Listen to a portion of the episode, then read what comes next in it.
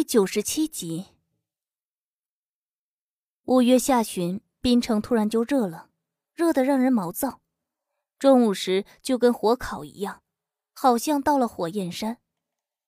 吴助理回木宅，给周义慈翻找落在卧房里的文件时，他特意到灵堂找我，告诉我周总这几天会安排人接我离开。我问他怎么安抚知情人。他将那份文件拿在手中，说：“程小姐和周总的身份之差，不管怎样安抚，都不会被我接受和认同。曝光出去，势必会掀起风波。能做到的就是委屈程小姐，尽量低调些。”我说：“这些我都知道，木宅这边怎么搪塞？”他想了下，说：“木宅这边没法搪塞，只能走一步看一步。”不过，周总带您离开已经是板上钉钉，您安心等，这几天可以收拾下您在这边需要带走的东西。我和他道了声谢，他朝我点头后转身走出灵堂，在外面关合住门。我跪在蒲团上，手里还拿着三柱点燃的往生香。对于周义慈带我走的目的，我不是没有猜测过，是否和我手中握着的遗产有关？毕竟，对于一个精明而残忍的商人，钱的重要性超越了一切，甚至连亲情和婚姻都在利益之下。而周义慈显然就是这样的男人。他这个决定做得太快，几乎是一瞬间搞定。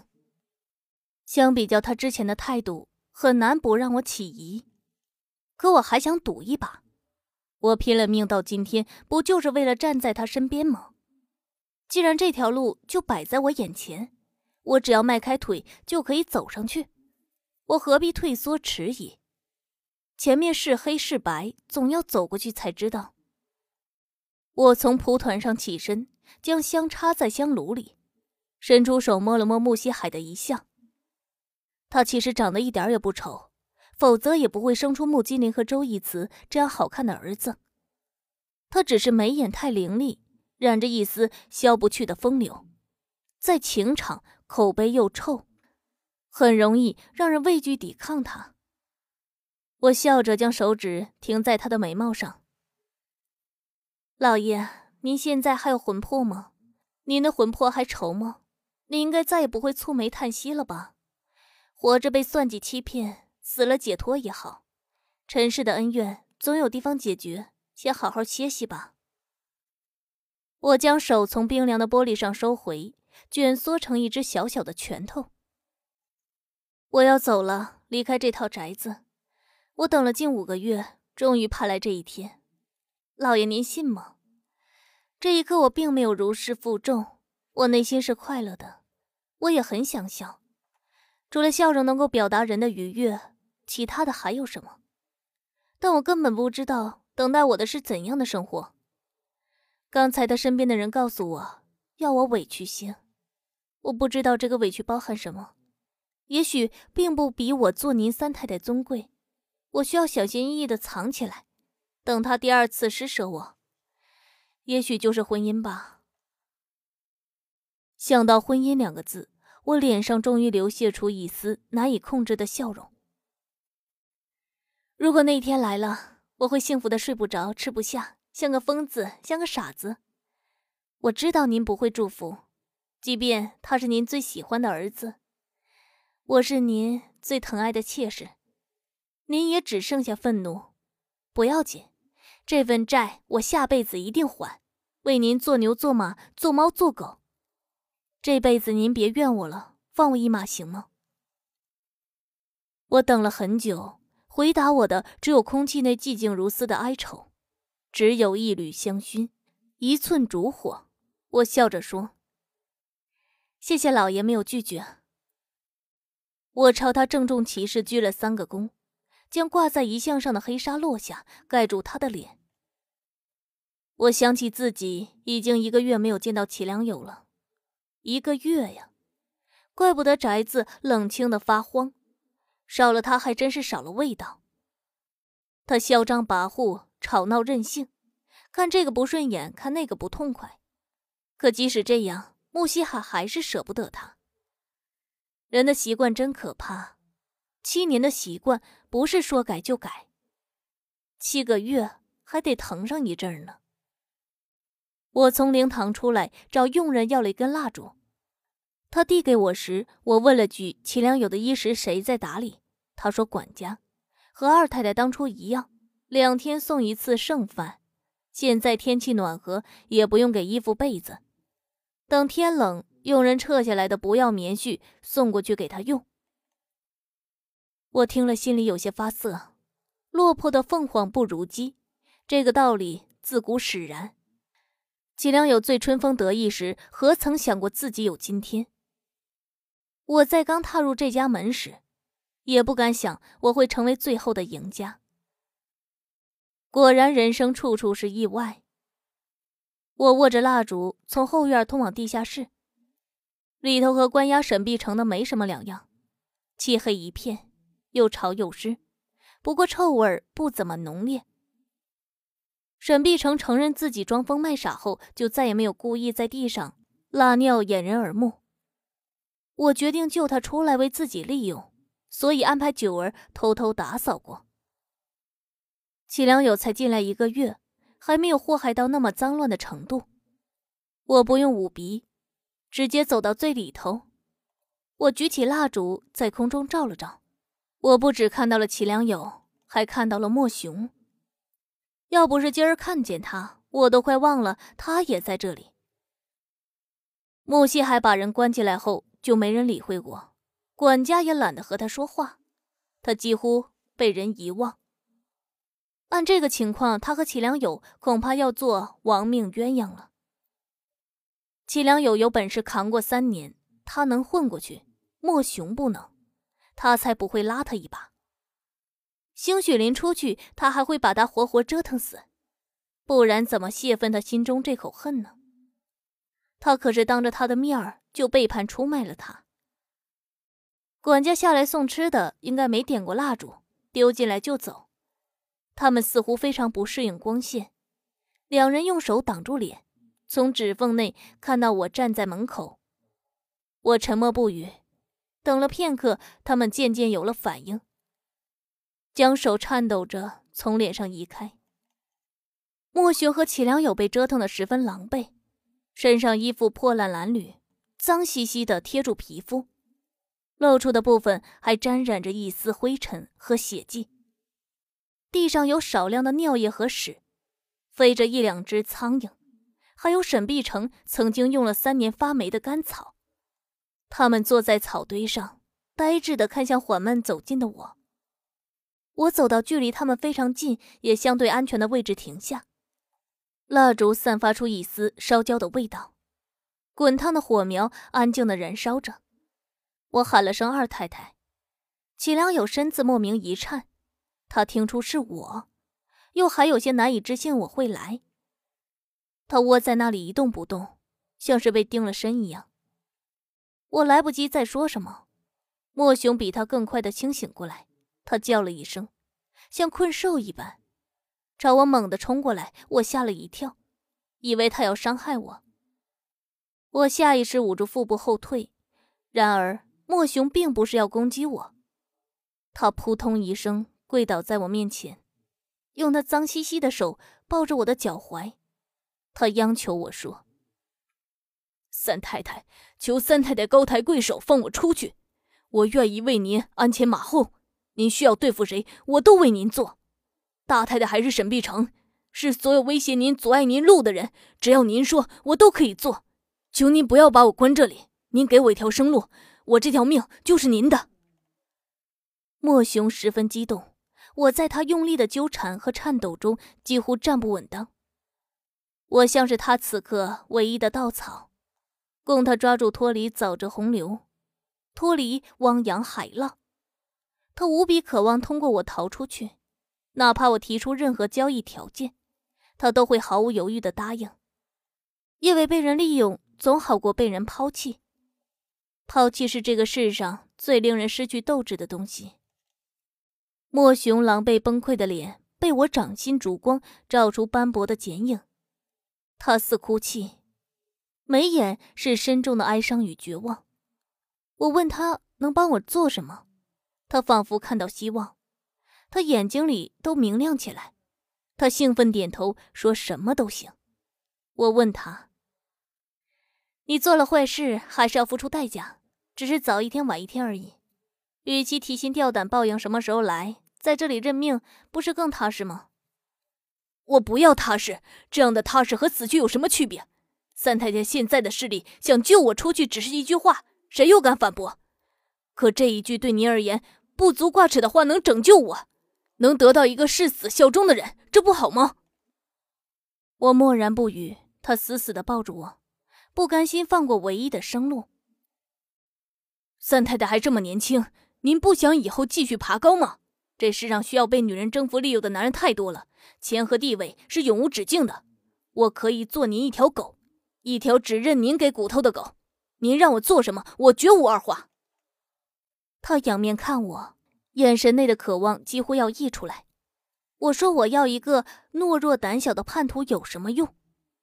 难道要等出现比我更强大的人招安你，眼睁睁的看着你在出卖我吗？”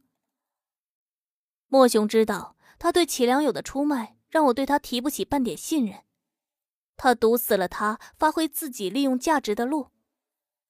他那点余热，随着他的叛变而彻底熄灭。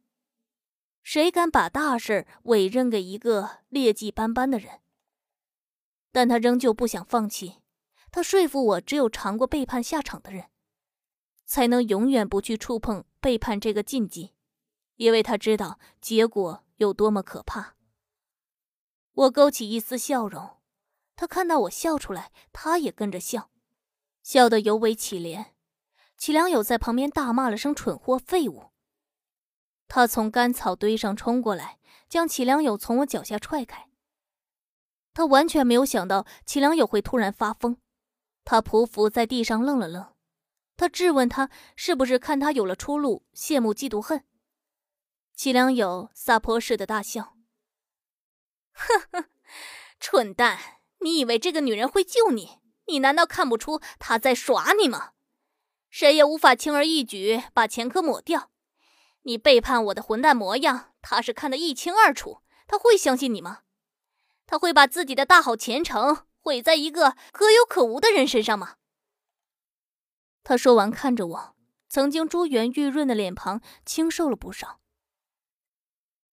他一步步走来，费尽心机，他多珍惜呀！你我联合要算计他，他都知道。他恨透了你这样的男人，他可能拉你一把吗？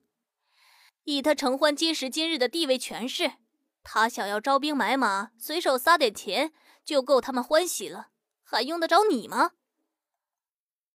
齐良友咬牙切齿的瞪他。我当初真的是瞎了眼，竟然错信你这个废物。如果我铤而走险去挖掘外人，现在根本不会是这个下场。都是你害了我，你还想把我留这里，自己出去混？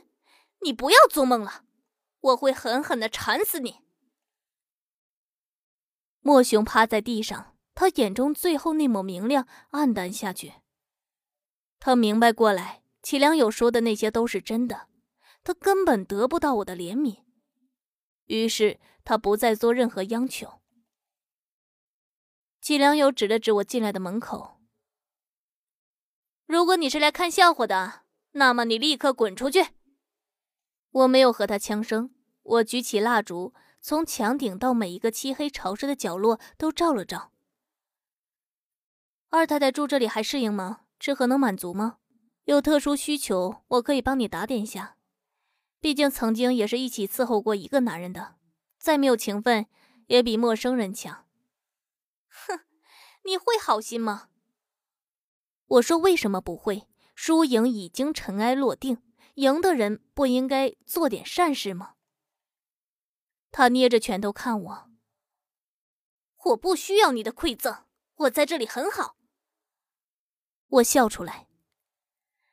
很好，我就放心了。还有三年漫漫光阴，你才熬了一个月，只有感同身受，才知道当初陷害沈碧城有多么恶毒。他眯眼冷笑：“我就知道你们想玩死我。刚进来那几天，我看哪里都崩溃绝望，我也确实想死。这样落魄的活着，还不如一个乞丐。乞丐都是自由的，想去哪里也不受约束，可以看到阳光湖泊，看到树木蓝天。而我只是一只井底蛙，有什么区别？每天忍受着别人倒入井口的垃圾，如一具行尸走肉般的苟延残喘。他说完，缓缓的走回去，坐在干草堆上，蜷缩着双腿。但现在我觉得还是好好的活着，三年而已。沈碧城那么懦弱都熬过来了，我比他强势勇敢，有什么扛不住？只要你们别偷偷摸摸的迫害我，我会走出去的。他心中有仇恨和不甘，三十年他也能撑过去。我就没有吗？我比他更不甘。陈欢，你不要以为你傍上周逸慈就牛气的不行了。我在宅子里生活了比你久，我认识他比你早。穆西海这两个儿子到底是什么东西，我心知肚明。谁和你谈风月，谁和你露真情，他会是你最大的报应。齐良有最后一句话让我心里狠狠一揪，我下意识捂住耳朵，隔绝他字字珠玑。我不想听，也听不得。我真的听不得半点质疑我和他的话，因为心虚吧，因为懦弱吧，因为我害怕吧。曾经我握不住他，活在他恩赐与喜怒中，踩着他的脚印跟着他走。可当我现在填充了自己的羽翼，我可以逃脱他，驾驭独自飞翔。我还是觉得掌控不住他，仍旧控制不住自己在他面前的卑微。他就是这样的一个男人，他是我的海洛因，是我的鸦片，是我的罂粟和魔咒，真的会上瘾的。我捏了捏手指，我在内心告诫自己：周逸慈不是我的报应，他会是我最好的爱情。齐良友看着我瞬息万变、挣扎着表情，他似乎非常解气。他端坐在墙根，大笑着问：“呵呵，怕了吗？你其实最怕的报应就是周逸慈。”我深深呼了口气。盯着地面一滩不知是水还是尿液的湿渍。人生有七不该：骄傲、贪婪、淫念、嫉妒、仇恨、懦弱、相思。很多人全部占有，很多人只占了一半，而一点不沾的根本不会存在。种下什么因，会结出什么果。这七种恶念结出的果都是报应，只不过有大有小，大的妻离子散。倾家荡产，小的摔倒再爬起来，人人都有报应，我有什么好怕的？齐良友呆呆的看着我手中的蜡烛，他沉吟良久后，舔了舔干裂的嘴唇，说：“所以，我输给了贪婪，对吗？”我说是。他反问我：“你不贪婪吗？这世上有人不贪婪吗？”贪婪要适可而止。在贪婪里成功的人都端着一把尺子，知道衡量每一步棋的度；而在贪婪里失败和死去的人，都是做着和自己不切实际的梦。他指了指自己的鼻子。我想做正事，我想有很多钱，得到男人一辈子的疼爱，让所有女人都羡慕和仰望我，这有错吗？哪个女人不想要？只有我贪婪吗？我垂下眼眸。突然觉得流淌在面前的空气真压抑，几乎让我窒息。他没错，他的贪婪我也有，我比他更疯狂，因为他不爱穆西海，他的人生选择里只有穆西海能给他这些渴求的东西。其他男人多少都欠缺一些，而我深爱周逸慈，一面是爱情，一面在求不得的爱情里疯狂滋长的贪婪。就像两条相辅相成又相爱相杀的藤蔓，在密密麻麻的欲望中缠死对方，从温柔的面孔进化成阴森的嘴脸。齐良友在我的沉默中伸手摸了摸我的脸颊，他发现上面沾着灰尘和污渍，而他最爱惜自己的美貌。在我进来之前，他沉浸在浑浑噩噩中。不断梳理着到底发生了什么，怎么会到这一步？而我出现后，敲击了、粉碎了他麻痹自己的最后一只躯壳。他惊慌失措，他想要找个东西，透明的能投影出他面容的东西。可他最终发现这里什么都没有，只有悲凉、绝望和哀伤。那么相思又犯了什么错？他为什么会成为罪孽？本节目由蜻蜓 FM 独家出品。